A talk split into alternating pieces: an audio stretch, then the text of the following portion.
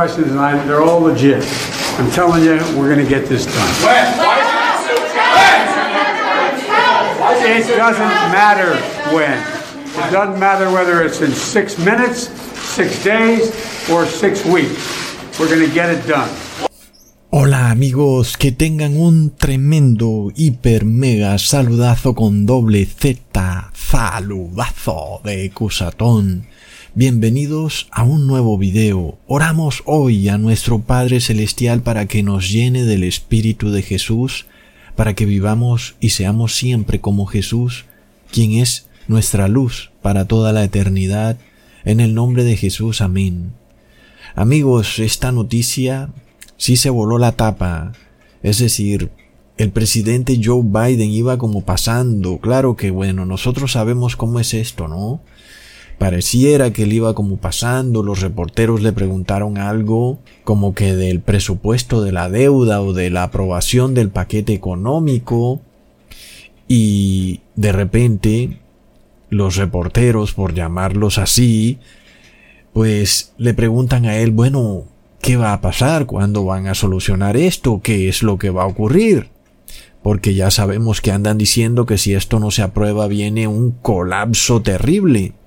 Pero luego el presidente dice, ¿saben qué? No importa. Si lo hacemos en seis minutos, seis días, seis semanas, el caso es que lo vamos a hacer. Recontra mega plop.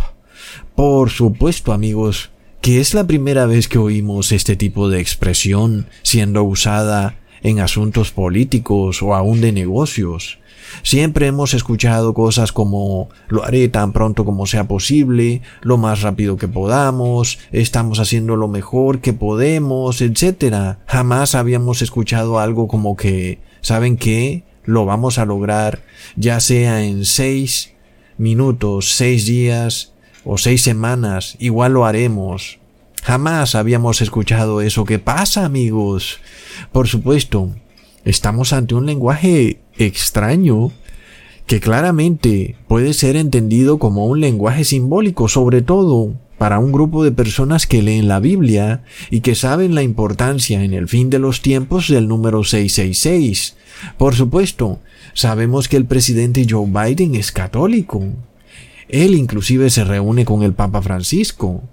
Es decir, ¿no habría de saber el presidente el significado que tiene el número 666 para los cristianos? Por supuesto que sí. Todo el cristianismo está pendiente de ese número. Pensar o creer entonces que él simplemente escogió decir seis minutos, seis días y seis semanas así de la nada o que es una casualidad del destino es como caer en la inocencia. Por otro lado, tenemos un punto interesante, o dos, dos caminos de pensamiento para escoger. Uno es el pensar que el presidente Joe Biden tal vez está tratando de avisarle a todos los cristianos del mundo algo que está en estos momentos ocurriendo a nivel global, algo que de repente los ha tomado por sorpresa, y es precisamente la imposición del 666. Tal vez el presidente Joe Biden trata de alertar, trata de prevenir a quienes aún no lo han tomado. Y de repente la pregunta es, ¿cuánto tiempo más falta, como dicen los reporteros, para la imposición final de la marca de la bestia, para que se cumplan los tres eventos, el número, el nombre o la marca de la bestia? ¿Cuánto tiempo más falta? ¿Mm? Entonces, recordemos amigos que el mundo entero será sellado con ese 666 y que solo habrán 144.000 que estarán sellados con el nombre del Padre y del Hijo en la frente. Así que, claro, todos quisiéramos saber cuánto tiempo más falta hasta que todas las personas sean selladas, porque entonces el mundo habrá acabado. Todo ha llegado a su fin. De nada sirve predicar, porque ya todos están sellados con el 666. Así que el presidente puede ser que esté tratando de advertirle al mundo cristiano. Por supuesto que él no puede decir, oigan todos, miren, tengan cuidado, el 666 está siendo impuesto en estos momentos y no falta nada para que todo el mundo lo tenga. De seguro que su vida correría peligro, de seguro que muchos saldrían a llamarlo también conspiranoico o fanático radical como lo hacen con nosotros. Por supuesto que un hombre que está en el primer cargo más importante del mundo no va a decir las cosas así escuetamente, porque causaría una conmoción mundial. Por supuesto que tendría que usar un lenguaje de tacto y discreción para poder decir algo que le advierta a los cristianos sobre lo que está pasando, sin que eso llegare a desatar sobre el presidente un escrutinio mayor. Amigos, ¿qué pasa? Ahora, lo más curioso es que el mundo cristiano está totalmente aletargado sobre este asunto. Las iglesias cristianas nominales ni se dan por enteradas de esto que acaba de ocurrir. ¿Por qué pasa esto, amigos? Además de que es algo histórico. Entendamos esto. Te lo voy a decir en estas palabras. Jamás en la historia del mundo un presidente había dicho algo como eso. Es decir, el número 666 de una manera tan simbólica y tan clara, porque hasta ahora habíamos visto el símbolo del 666 hecho en la mano. Lo hemos visto en actores, cantantes, aún en presidentes, en gobernantes y hasta en el mismo Papa, que lo hizo en el Congreso de Estados Unidos. Pero de igual forma, para las iglesias cristianas nominales esto no significa nada, no se han dado por enteradas. Ahora vemos una señal aún más poderosa. El mismísimo presidente de Estados Unidos está diciendo que va a tomar una decisión sobre el presupuesto económico y luego incluye el número 666 en esa declaración. Hmm, ¿Qué tiene que ver lo uno con lo otro? Algunos dirán que sí, que sí tiene lógica, porque el 666 va ligado al dinero, el dinero es la raíz de todos los males. El que no recibe al 666 no va a poder comprar ni vender, pero el meollo del asunto es este. El problema de no poder comprar ni vender lo tienen los cristianos que están enterados del 666. Mm, de repente la mayoría de personas no están pendientes de esto y por supuesto ellos no podrán darse por enterados cuando estén recibiendo el 666 porque seguirá su vida normalmente. Ellos seguirán comprando y vendiendo. Son los verdaderos cristianos los que se encuentran con ese problema de no poder comprar ni vender. Entonces, ¿qué pasa? Porque hoy estamos viendo que es cierto grupo de personas el que está dándose por enterado de esto. La mayoría de la población no se está dando por enterada. Y eso lleva a que se está imponiendo el 666 en estos momentos sin que nadie pueda advertirlo. Y aún la mayoría de las personas piensan que es algo bueno que te va a ayudar. Al parecer el mundo cristiano pensó que se daría un decreto en donde un gobernante con cara de malo diría exactamente las palabras que aparecen en Apocalipsis 13, versículo 17 al 18. Es decir, que el gobernante diría algo como que, señores y señoras, a partir de la fecha, el que no reciba el 666 no podrá comprar ni vender y todo el mundo saldría corriendo como loco. Por supuesto que no va a ser así de evidente. Otros pensaron que sería un chip y que el gobernante diría aquel que no reciba el chip no podrá comprar ni vender. Por supuesto que jamás se va a decir de esa forma. De otra manera todo el mundo se daría cuenta. Así que estamos viendo que de todas formas sí hay señales. Los gobernantes siempre nos hablan de una manera discreta, casi críptica, incluso simbólica, en la cual dicen cosas, muchas veces en sentido figurado, que son para los entendidos y por tanto no debería asombrarnos. Porque así a veces hablamos los seres humanos. A veces decimos una frase y luego decimos al buen entendedor pocas palabras, ¿verdad? No hace falta decir todo muy directamente. Aquel que es estudiado y entendido entenderá. Y por supuesto, los que hemos estudiado la Biblia decimos, Oye, ¿qué quieres decir con eso, presidente Joe? ¿Con eso de seis minutos, seis días, seis semanas? ¿Qué pasa? Luego decimos, el que es entendido entenderá. Muchas veces no se puede decir más. Es lo único que hay. ¿Qué esperabas? ¿Que el presidente de Estados Unidos saliera con una pancarta diciendo Atención a todos, el mundo se va a acabar pronto, están imponiendo el 666, sálvense quien pueda? No, muchos lo condenarían, tal vez lo removerían del cargo, dirían que está llevando el país al caos, tal vez se desaten guerras, nadie puede saber qué ocurriría. Por otro lado, hay otra opción, ¿Está tal vez el presidente Joe Biden tratando de despertar del letargo precisamente a una iglesia cristiana dormida, inclusive para que esa iglesia de repente actúe de una manera contraria a como debería actuar? y que su actuación tenga consecuencias políticas, porque recordemos que Estados Unidos es un país con separación de iglesia y Estado, la Iglesia evangélica no debe inmiscuirse en los asuntos del Estado y el Estado no debe inmiscuirse en los asuntos de la Iglesia evangélica. Y recordemos que esto es así porque así lo declaró Jesús en Lucas capítulo 20 versículo 25. Entonces les dijo Jesús, pues dad a César lo que es de César y a Dios lo que es de Dios.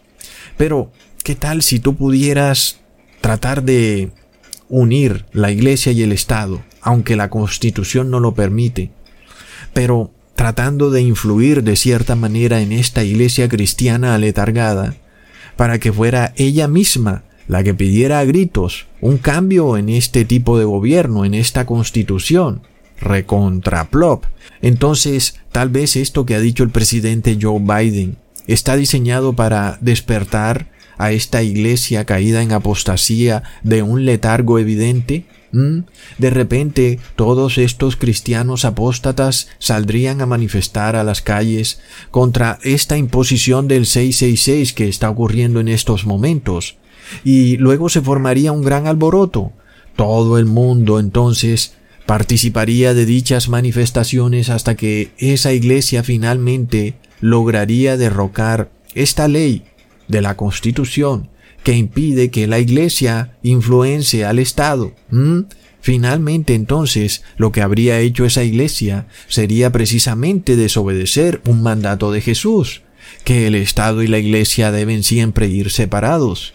La Iglesia no puede influir en el Estado y el Estado no puede influir en la Iglesia. Entonces, si esa Iglesia llegare a actuar de esa forma, lo que habría hecho es pecar, desobedecer a Jesús, soberbiamente, porque todos salieron despavoridos a manifestarse y a influir en contra del Estado para evitar que se impusiera el 666 de forma obligatoria. ¿Mm? Algunos dirán, pero ¿y entonces qué hacemos, Ecusatón? Entonces, ¿qué pretendes? ¿Que a todos nos pongan el 666? Por supuesto que esa no es la idea, pero no podemos violar un mandato de Jesús para evitar el 666. Lo que nosotros tenemos que hacer debemos hacerlo siempre bajo la ley, nunca violando la ley. Entonces, si la ley dice que la Iglesia y el Estado no pueden unirse, nosotros no debemos participar de ninguna manifestación encaminada a influenciar al Estado, porque es una violación de la ley. Finalmente, si hay una iglesia que de repente se alza en este clamor para tratar de evitar que el Estado imponga el 666. Esa iglesia lo único que hace es declarar que el fin justifica los medios, es decir, que ella está dispuesta a violar la ley de Dios para conseguir algo bueno, que es exactamente lo que ocurre con el 666, porque estamos viendo cómo se está recibiendo un medicamento que viene de un aborto que es un asesinato, porque supuestamente el fin es sanar a toda la humanidad. Entonces es el mismo concepto, el fin justifica los medios, es una violación de la ley. En este caso quedaría probado que el cristianismo que actúa de esta forma no es realmente cristianismo, sino que tiene otro espíritu. Un espíritu que evidentemente es el espíritu de Satanás, porque Él es el que peca desde el principio. Leamos en Primera de Juan capítulo 3 versículo 8. El que practica el pecado es del diablo, porque el diablo peca desde el principio. Para esto apareció el Hijo de Dios, para deshacer las obras del diablo. Así que si llegara a ocurrir esta segunda opción, que la iglesia cristiana se alzara en un gran clamor en contra del Estado, para exigirle que se abstenga de imponer el 666. Y lo hace violando también la ley de Dios, pues lo que habrá hecho es unificar plenamente la iglesia y el Estado. Y eso es exactamente lo que quiere el demonio, porque una vez unificado la iglesia y el Estado, lo que sigue es que se pase una ley en donde se imponga el nombre de la bestia o la marca de la bestia de manera obligatoria. Hasta el momento el 666 está siendo impuesto pero no es obligatorio, aunque pareciera que es obligatorio, pero hasta el momento no es legalmente obligatorio. Pero de repente, si ocurren más desastres, crisis y todo tipo de pestilencias, puede darse entonces un decreto que provenga de la Iglesia y el Estado tenga que obedecerlo, en donde la única forma de restaurar el mundo será imponiendo la marca de la bestia. Y entonces el fin habrá llegado. Se habrá cumplido entonces esta imposición del 666. Y amigos, es lamentable cómo algunos continúan dormidos viendo estas señales tan tremendas. Unos pensarán que esto es algo errático, que no tiene ninguna importancia, pero los entendidos entenderán. Sabemos que en Estados Unidos ya hay una unión de iglesia y Estado, pero ocurre que la constitución sigue viva ahí como una piedra en el zapato. Parece que hay como un choque, donde la iglesia pasa un decreto pero luego las personas sacan la constitución a relucir. Entonces de repente, este sea el objetivo que se busque tratar que sea la misma iglesia, las mismas personas que derroquen la constitución, de manera que aquel que no quiera recibir la marca de la bestia no tenga ningún pretexto para no hacerlo, es decir, que no pueda sacar la constitución, porque ya no habría constitución. Sería terrible, amigos. Entonces, sabemos que ese es el plan que tiene la Iglesia Católica, porque la Iglesia Católica odia la libertad de conciencia. El problema es que la Constitución de Estados Unidos ofrece libertad de conciencia. La Iglesia Católica tiene que destruir la Constitución de Estados Unidos para lograr el control absoluto del mundo y así imponer la adoración a la Trinidad y la asistencia obligatoria a una iglesia en domingo. La obediencia a ese tipo de decretos de manera global nos marcaría entonces el fin del fin. Los que aún no habrán obedecido el 666, porque no les parece, porque dicen que es su cuerpo, etc. Pero luego, cuando caigan las constituciones, se vean obligados a obedecer la marca de la bestia, esos finalmente habrán recibido la marca el nombre o el número de la bestia. Todo estará completo. Es claro entonces que sí hay una intención de desestabilizar las civilizaciones, los países, ya sea a través de una crisis sanitaria, financiera, de migrantes, climática, de marchas y protestas, de crímenes, de anarquía, etc. Todas estas cosas están confluyendo al mismo tiempo. Y esto es para que nosotros entendamos, como está escrito en Daniel capítulo 12 versículo 3, los entendidos resplandecerán como el resplandor del firmamento, y los que enseñan la justicia a la multitud como las estrellas a perpetua eternidad. Aquellos que son entendidos no requieren de muchas explicaciones, porque las señales son evidentes, la advertencia es clara, el que es apercibido se apercibirá, sabrá que no queda mucho tiempo. Si un presidente dice esto de una manera tan críptica, es evidente que algo está a punto de ocurrir, algo tan fuerte o más fuerte que la pestilencia 1.9, algo que llevará al mundo de rodillas. Y se suponía que la iglesia cristiana debería estar pendiente de estas cosas, pues esto es un mandato de Jesús. Leamos en Mateo capítulo 24 versículo 42. Velad pues, porque no sabéis a qué hora ha de venir vuestro Señor. Es un mandato, amigos, es una orden. Hay que estar vigilantes. Pero ocurre que muchos cristianos están en un sueño profundo ¿Quién puede despertarlos? Ni siquiera el presidente diciendo 666 de manera simbólica puede hacerlo. ¿Qué más entonces se requiere? Porque recordemos las palabras de Jesús en Apocalipsis capítulo 3, versículo 3.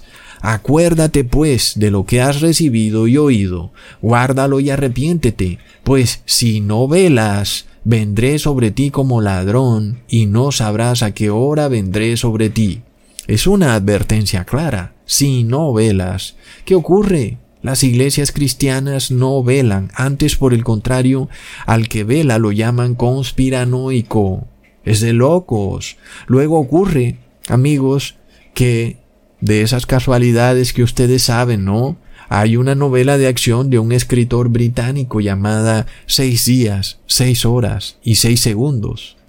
En la novela un hombre está en su casa con su familia cuando de repente alguien toca su puerta. Según la novela, quien toca la puerta es un hombre que sería el mismísimo demonio, quien le da un ultimátum a ese padre de familia, diciéndole que tiene seis días, seis horas y seis segundos de vida, y que luego, vencido ese plazo, él y toda su familia serían asesinados.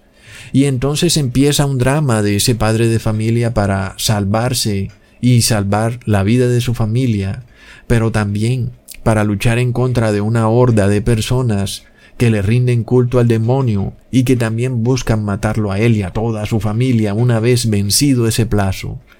Luego de esas casualidades que ustedes saben, hay otra novela. Esta vez se trata de zombies, en la cual los que están infectados con el virus zombie serán reanimados justo en seis horas, seis minutos y seis segundos después de que han muerto, solo para volver a la vida para comer personas. Y es así como entonces el protagonista está en una carrera contra la muerte, para tratar de evitar que cada vez que una persona muera se venza ese plazo de seis horas, seis minutos y seis segundos y pues un nuevo zombie empiece a comer carne humana.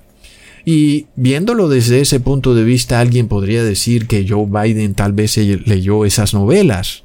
Por eso tal vez ha dicho que hay un plazo de seis minutos, seis días o seis semanas y que ese plazo es algo así como el plazo de la muerte. Sin embargo, ya sabemos que las casualidades no existen así como un escritor usa el 666 para darle un toque de misterio a sus novelas, porque sabe que el mundo cristiano está muy pendiente del 666, está en la conciencia colectiva de las personas. Así también alguien podría pensar que el presidente Joe Biden trata de darle a sus palabras un halo de tal vez de tragedia, un halo distinto al de la politiquería simple, Parece que trata de mostrarnos que hay una urgencia adicional. Tal vez el presidente esté tratando de decirle al mundo entero que si no es aprobado el presupuesto económico, la economía de Estados Unidos va a colapsar terriblemente. Tal vez es un mensaje que el presidente Joe Biden le está dando a personas entendidas en todo el mundo. Dentro de esos, no solo cristianos, sino también ciertas personas que entienden entre líneas. Amigos, cuando nosotros vemos estos libros en donde el protagonista tiene un ultimátum, seis horas, seis minutos, seis segundos, y luego se desata el pandemonium. ¿Y será que es lo que nos está diciendo el presidente Joe Biden? Que pronto se va a desatar un pandemonium, que va a empezar una anarquía y que si no se aprueba ese presupuesto pues se va a desatar el infierno en la tierra. Ahora, es posible que esto no se dé precisamente en este momento, pero puede que tal vez ocurra el otro año. Nosotros no vamos a predecir el futuro a través de lo que ellos dicen. Sin embargo, sí tenemos que estar vigilantes. Tal vez el mensaje que el presidente Joe Biden quiere darle a los republicanos es que hay una urgencia terrible para aprobar su paquete económico. Sin embargo, jamás habíamos visto tal alineación de eventos. Jamás habíamos visto un presidente hablando de números apocalípticos Y bueno, amigos, un papa que también hizo la señal del 666 en el Congreso de Estados Unidos, son señales que jamás las habíamos visto. Que un presidente tenga que recurrir a estas cosas, tal vez para tocar las fibras del corazón de los republicanos. No, ¿verdad? Creo que es algo salido de tono.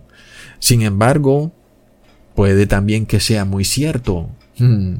Amigos, Básicamente, como sabemos, si Estados Unidos entra en una recesión económica, el mundo entero entrará en un coma económico, porque cuando Estados Unidos estornuda, al mundo le dará pulmonía o yo diría pestilencia 1.9 o quién sabe qué cosa peor.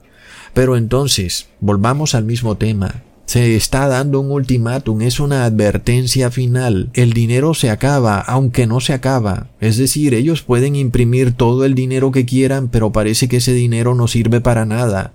Finalmente la economía no despega. Por más dinero que le entregan a las empresas y a las personas, ese dinero no parece reanimar de una muerte segura a la economía, resucitarla. Estamos entonces ante una cuenta regresiva como esos zombies en ese libro, en donde solo hay seis horas, seis minutos y seis segundos para tratar de hacer algo. De otra manera, se desatará el pandemonium, miles de zombies saldrán por las calles. ¿Será que eso es lo que viene? Por supuesto, hablando simbólicamente, en el evento en que las personas ya no puedan obtener ingresos porque el dinero de repente falla, el Estado deja de financiar una cantidad de cosas, ¿Qué harán las personas para conseguir alimentos? ¿Hasta qué punto llegarán? ¿Será que llegarán al punto de comer carne humana? Amigos, el Papa Francisco también dijo a través de sus cardenales hace ya algunos meses que al mundo solo le quedaban siete años. Por supuesto, ya han pasado algunos meses desde que dijo eso.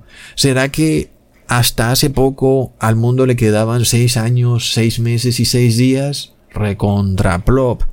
¿Qué pasa? Cuando somos nosotros los que estamos en esa cuenta regresiva y no queremos aceptarlo.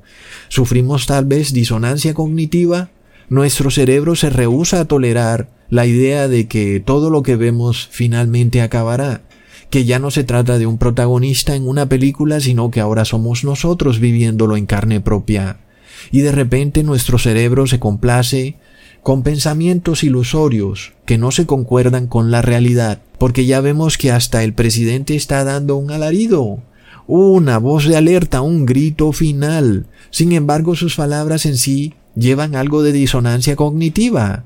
Es decir, parece que estuviera dándole calma a los reporteros, diciéndoles lo vamos a lograr, ya sea en seis días, seis horas o seis semanas, pero lo vamos a lograr.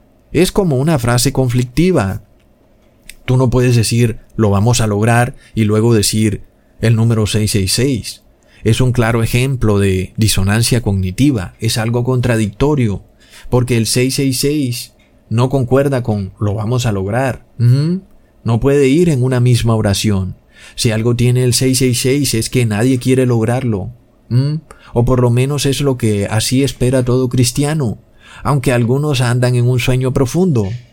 Pareciera que nunca fue entonces tan clara la profecía o la parábola de las cinco vírgenes sabias y cinco vírgenes necias, en donde de repente todas las vírgenes se duermen. Así pasaba con el mundo cristiano entre los años 50 a los años 90. De repente el mundo cristiano se durmió. Pero desde que las dos torres gemelas colapsaron algo cambió, ¿verdad? De repente las vírgenes sabias abrieron los ojos. Oye, ¿qué pasa aquí? Espera un momento. ¿Por qué ha ocurrido esto? Sin embargo, las vírgenes necias han seguido dormidas. Inclusive hasta los ateos despertaron. Los que ahora se llaman antivacunas. Ellos andan declarando con su propia boca que la gente tiene que despertar. se habla también del gran despertar. Pero resulta que la iglesia cristiana no predica esto, está dormida. Leamos en Mateo 25, versículos 5 al 6. Y tardándose el esposo cabecearon todas y se durmieron, y a la medianoche se oyó un clamor. Aquí viene el esposo, salid a recibirles. Aquellos que están velando inmediatamente escuchan estas señales. saben que el tiempo se acerca. Son señales claras. Es hora de arrepentirse, de pedir perdón y de perdonar. A este proceso Jesús le llama arreglar y reparar las lámparas, buscar el aceite para que siempre estén prendidas. Leamos en el versículo 7. Entonces todas aquellas vírgenes se levantaron y arreglaron sus lámparas. Este es el proceso que inmediatamente deben iniciar las vírgenes sabias, una vez han despertado. ¿Mm? Decir, ok, un momento, espera, ¿qué es lo que ha dicho el presidente Biden como que 666? Oh, no, es hora de arreglar y reparar las lámparas. Ojo, que no nos falte aceite. El aceite entonces representa la palabra de Dios, la doctrina de Jesús, lo cual quiere decir que también va a ocurrir que llegará un momento en el que no se pueda predicar la palabra de Dios. Las vírgenes sabias habrán almacenado suficiente aceite como para que su fe no flaquee y así su lámpara no se pueda apagar. Son vírgenes que se han dedicado a llenarse de la palabra de Dios, cuando de repente llega ese gran clamor, sus lámparas tienen muchísimo aceite, están llenas, tan llenas que las vírgenes necias les piden de ese aceite. Sin embargo, este aceite ya no se puede transferir de la noche a la mañana. Las vírgenes sabias ya no pueden ayudar a las vírgenes necias como antes, porque algo ha cambiado. No hay manera de evangelizar. Leamos en el versículo 10. Pero mientras ellas iban a comprar, vino el esposo, y las que estaban preparadas entraron con él a las bodas, y se cerró la puerta. Ustedes ya saben qué puerta es la que se cerró. Es la puerta al lugar santísimo, en donde Jesús está hoy, precisamente a punto de finalizar su labor de intercesión, y cuando esa puerta se cierre, los pecados de la persona no podrán ya ser expiados. Quiere decir que esa persona está perdida para siempre. Tiene la marca de la bestia, el 666 o el nombre de la bestia. Es tremendo. ¿Qué pueden hacer las vírgenes sabias ante semejante situación? ¿Cómo pueden ayudar a las vírgenes necias? No hay manera. Recordemos que la puerta al lugar santísimo se abrió en el año 1844 y ya lleva abierta casi más de 170 años. Ya estamos en el 2021. ¿Por cuánto tiempo más creemos que esta puerta estará abierta? Todo cristiano que viva en estos tiempos debe saber, si lee la Biblia, que pronto se va a cerrar esa puerta. Es la puerta que lleva a la silla de la misericordia de Dios. Y es lo que dice la Biblia. En general a ti se te cierra esa puerta, entonces tú ya no tienes misericordia. No puedes llegar hasta el trono de la misericordia y no hay nada que hacer. En el caso, por ejemplo, de una persona que muere, cuando muere, y si murió en sus pecados, esa persona está perdida para siempre. No hay manera de que esa persona pueda devolverse a la vida y arrepentirse de aquel pecado que no pudo arrepentirse. Sin embargo, la parábola de las vírgenes de Mateo 25 nos habla de algo distinto. Hay personas que estarán vivas y que se darán cuenta que la labor de intercesión de Jesús habrá llegado a su fin. Es decir, que algunos habrán quedado perdidos para siempre sin haber muerto, sino que están vivos. Y esas personas ya no pueden obtener la salvación aun y cuando están vivos. ¿Por qué? Porque se cerró la puerta a la silla de la misericordia que está en el lugar santísimo del templo celestial. Esto es lo que pronto va a ocurrir. De repente algunas personas ya no van a tener acceso a la intercesión de Jesús, porque la puerta se cerró. Ahora, nosotros ya hemos dicho que este proceso no puede ser instantáneo, sino que va a ser paulatino, y que finalmente, cuando el último de los seres humanos tome su decisión final, pues esa puerta quedará totalmente cerrada pero por supuesto que para otros se ha venido cerrando esa puerta, aun y cuando ellos sigan vivos. Recontra mega plop. Es parte de lo que venimos viendo. Se ha venido imponiendo el 666. ¿Qué podemos nosotros hacer, amigos? Estas son cosas que se nos escapan de las manos. Es un asunto global. Por eso el presidente Joe Biden está hablando de esto. Lo está diciendo para que todo el mundo ponga atención.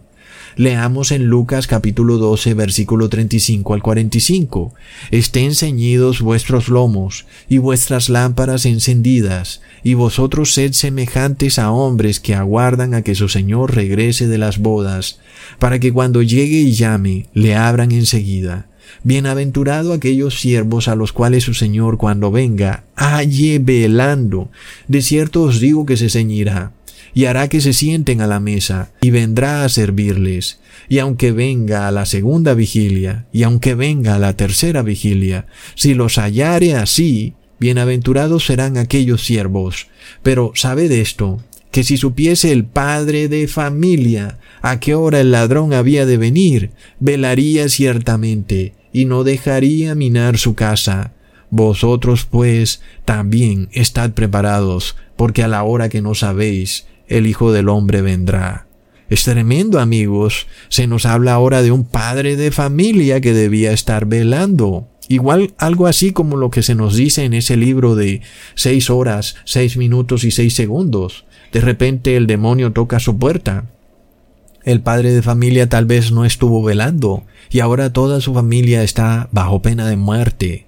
Por supuesto que el libro no es hecho por alguien cristiano, pero ahí vemos, amigos, las fuerzas de maldad que se están moviendo en el mundo. Por otro lado, Jesús llama bienaventurados es a los que están velando, pero el mundo los llama conspiranoicos, aún la iglesia cristiana los llama fanáticos radicales. Por supuesto que iba a ser así. ¿Qué esperabas? que el mundo después de matar a Jesús le iba a decir a sus siervos, Oh, ven, siervo de Jesús, recibe una corona de diamantes, recontra plop. No, para nada. ¿Mm? Si ellos maltrataron a Jesús, de seguro van a querer hacer lo mismo con nosotros. Y si hay alguna iglesia cristiana que está viviendo las mieles del éxito y de la riqueza, claramente no es la iglesia de Jesús, amigos. Así que el único camino es estar vigilantes, esperando la segunda venida de nuestro Señor Jesús. Él dijo que vendría así, sigilosamente. Leamos en segunda de Pedro capítulo 3 versículo 10. Pero el día del Señor vendrá como ladrón en la noche, en el cual los cielos pasarán con grande estruendo, y los elementos ardiendo serán deshechos, y la tierra y las obras que en ella hay serán quemadas. Es claro que los eventos descritos por el apóstol Pedro no van a ocurrir simultáneamente, porque un ladrón en la noche no viene haciendo grande estruendo, sino todo lo contrario, él viene sigilosamente. Aquel padre de familia que está velando tiene el oído bien puesto para escuchar lo más mínimo. Si quiere evitar precisamente que se le meta un ladrón a la casa.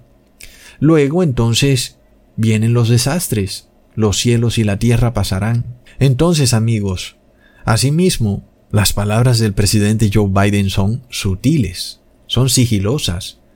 Pocos se alarmarán. Tal vez los grandes noticieros no dirán nada. Los poderosos youtubers de millones de seguidores tampoco. Muchos seguirán esperando que algo cataclísmico ocurra para arrepentirse.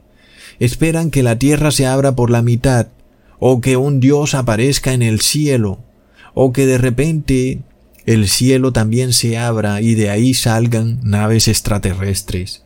La realidad es que aquel que espera estas cosas está en un letargo profundo y no ve las verdaderas señales, y resulta que lo mismo le ocurrió a los fariseos. Leamos en Mateo capítulo 16 versículo 1 al 4. Vinieron los fariseos y los saduceos para tentarle, y le pidieron que les mostrase señal del cielo. Mas él respondiendo les dijo, cuando anochece decís buen tiempo, porque el cielo tiene arreboles, y por la mañana hoy habrá tempestad, porque tiene arreboles el cielo nublado. Hipócritas, sabéis distinguir el aspecto del cielo, pero las señales de los tiempos no podéis. La generación mala y adúltera demanda señal, pero señal no le será dada, sino la señal del profeta Jonás. Y dejándolos se fue. Es tremendo. Estas palabras se repiten de una manera rotunda en el fin de los tiempos. Como sabemos, Jesús estuvo simbólicamente en el vientre de la ballena desde el día en que es traicionado y capturado por Judas, hasta el día en que resucitó. Ahí se cumplieron literalmente los tres días y las tres noches. En ese momento Jesús estuvo simbólicamente en el vientre de la ballena, o como él mismo lo dijo, en el corazón de la tierra. Así, también la iglesia de Cristo va a cumplir tres milenios en el vientre de la ballena, es decir, aquí en la tierra. Este tercer milenio se cumple en el año 2031. Y, de nuevo, esa es la señal que habrá que la iglesia de Cristo estará en el corazón de la tierra por tres días y por tres noches, y en el 2031 saldrá de ese corazón de la tierra. ¡Wow, amigos! Tremendo. Por supuesto que sabemos que los días serán acortados. Así que, recientemente también vimos otra señal impresionante. Todas las redes sociales cayeron, por lo menos Facebook, WhatsApp, se habla también de Instagram y resulta que cayeron durante seis horas. ¿Será que también cayeron durante seis horas, seis minutos y seis segundos? Bueno, no hay prueba de ello, no hay manera de verificarlo, nadie estuvo prestando atención. Lo único que se dice es que cayeron por seis horas.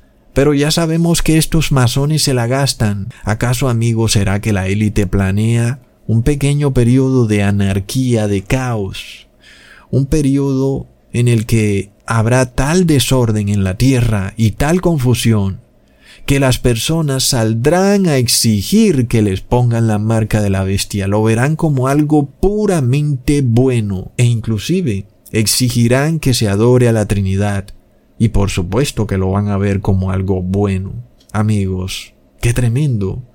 ¿Y qué pasará con los que se rehúsen a hacerlo? ¿Cómo serán vistos? ¿Como personas precisamente causantes de ese periodo de anarquía, de confusión y de caos, cuando no han sido ellos, ellos han sido seres humanos que han guardado la ley de Dios, personas buenas, que, como todos los seres humanos, nos vemos envueltos en los tiempos del fin. Pero de repente, es a la iglesia de Cristo a la que la calumnian de ser causante de anarquía, de desastres climáticos y de enfermedades. Tremendo. Cualquiera entonces que sea la prueba que nos toque afrontar en esta vida, recordemos siempre en Jeremías capítulo 10 versículo 23. Conozco, oh Jehová, que el hombre no es señor de su camino, ni del hombre que camina es el ordenar sus pasos, y de nuevo leemos en Proverbios capítulo 20 versículo 24, De Jehová son los pasos del hombre, ¿cómo, pues, entenderá el hombre su camino? Así que, si te toca vivir una calamidad, una crisis, un desastre, recuerda que todo tiene un único fin y un único objetivo. Leamos en Jeremías capítulo 29 versículo 11, Porque yo sé los pensamientos que tengo acerca de vosotros, dice Jehová, pensamientos de paz y no de mal, para daros el fin que esperáis. Entonces, claro que vamos a vivir crisis, accidentes, desastres climáticos, enfermedades, calamidades que de repente nos sobrevienen y nos vamos a preguntar por qué. Debemos recordar siempre que todo lo que nos ocurre en esta vida está definido por Dios. Él es el que pone nuestros pasos, él es el que nos lleva a un objetivo. Y el objetivo es que nos arrepintamos. No puede haber otro objetivo. Dios no quiere que tú mueras en pecado. Y Dios tiene que ordenar tus pasos. A veces esos pasos no son los que tú quisieras que fueran. Tú quisieras estar en pasos de alegría, de felicidad, de fiesta. Pero esos pasos no llevan a la vida eterna. Por eso Dios ordena tus pasos para que sean pasos en donde te veas obligado a reflexionar, inclusive a entender tu fragilidad, tu debilidad. Todas estas situaciones te harán entender que no puedes controlarlo todo. Algunas cosas nos van a pasar y pasarán. Algún desastre, alguna crisis, te va a tocar vivirla y la viviremos. Pero miremos lo que dicen los paganos. No, no quiero vivir ningún desastre climático. Vamos a hacer lo que toque hacer para evitarlo. Pero ¿quién puede evitar estas cosas, amigos? Este es el problema que estamos viendo tremendamente en la iglesia cristiana. Es una rebeldía. Y Dios te pone unos pasos en la vida. Tú no puedes separarte de esos pasos. Tú no puedes decirle a Dios, no va a haber huracán, no va a haber terremoto, aun y cuando sabemos que Él no es el causante de estas cosas, sabemos que es el demonio. Sin embargo, Dios permite que el demonio realice estas cosas que traen calamidad, desastres, para que nosotros entendamos que somos frágiles y que nuestra vida puede terminar en cualquier momento, para que entendamos que debemos buscar la vida eterna. Así ha ocurrido a todas las generaciones. Unos se han dado cuenta de esto y otros han seguido en esa rebeldía. Leamos en Eclesiastes capítulo 7 versículo 3. Mejor es el pesar que la risa, porque con la tristeza del rostro se enmendará el corazón. Lo cierto, amigos, es que el ser humano no va a arrepentirse en la fiesta, en la felicidad, ni en la prosperidad. Jamás. El ser humano se arrepiente es en la crisis, en el problema, en la calamidad, en el accidente, amigos. ¿Y por qué? Porque así somos los seres humanos. Esto no es culpa de Dios, es culpa de nosotros. No aprendemos si no es en la crisis. Y amigos, entonces tenemos que aceptar ciertas cosas que nos ocurran. Si de repente una inundación se lleva a nuestra casa, tenemos que aceptar esto. No podemos luego pensar, oh, ¿por qué construí mi casa ahí? ¿Por qué me mudé para allá? ¿Por qué no me fui cuando debía haberme ido? En fin, amigos, algunas veces nos va a tocar afrontar ciertas crisis. ¿Por qué? Porque los pasos del hombre están ordenados por Dios. ¿Y para qué, amigos? Para llevarnos al arrepentimiento. Porque todo el que se arrepienta y vaya a Jesús va a tener vida eterna. Este es el objetivo de Dios, y no puede haber otro. ¿De qué sirve que ganemos este mundo a manos llenas si luego moriremos como animales? No sirve de nada. ¿De qué sirve que seamos puestos en una gran mansión en la cima de una montaña donde nada pueda tocarnos si moriremos para siempre? Entonces, amigos, de vez en cuando, que tengamos que vivir ciertas tribulaciones, que la vida no nos sea tan fácil y que tengamos que esforzarnos mucho. Todo esto tiene un objetivo final, que es el objetivo de llevarnos a la vida eterna amigos. Así que tomemos toda crisis que nos ocurra bajo la voluntad de Dios, que sea lo que Dios quiera. Él es el que está en control. Él es el que define lo que debe ser y lo que no debe ser. Por supuesto, si nosotros nos arrepentimos, todo lo que nos ocurra será para bien. Si no queremos arrepentirnos y andamos en rebeldía, seremos como un loco que se da contra la pared hasta que se mata él mismo. Así que miremos las señales y entendamos lo que está por venir en el mundo. Hasta pronto amigos.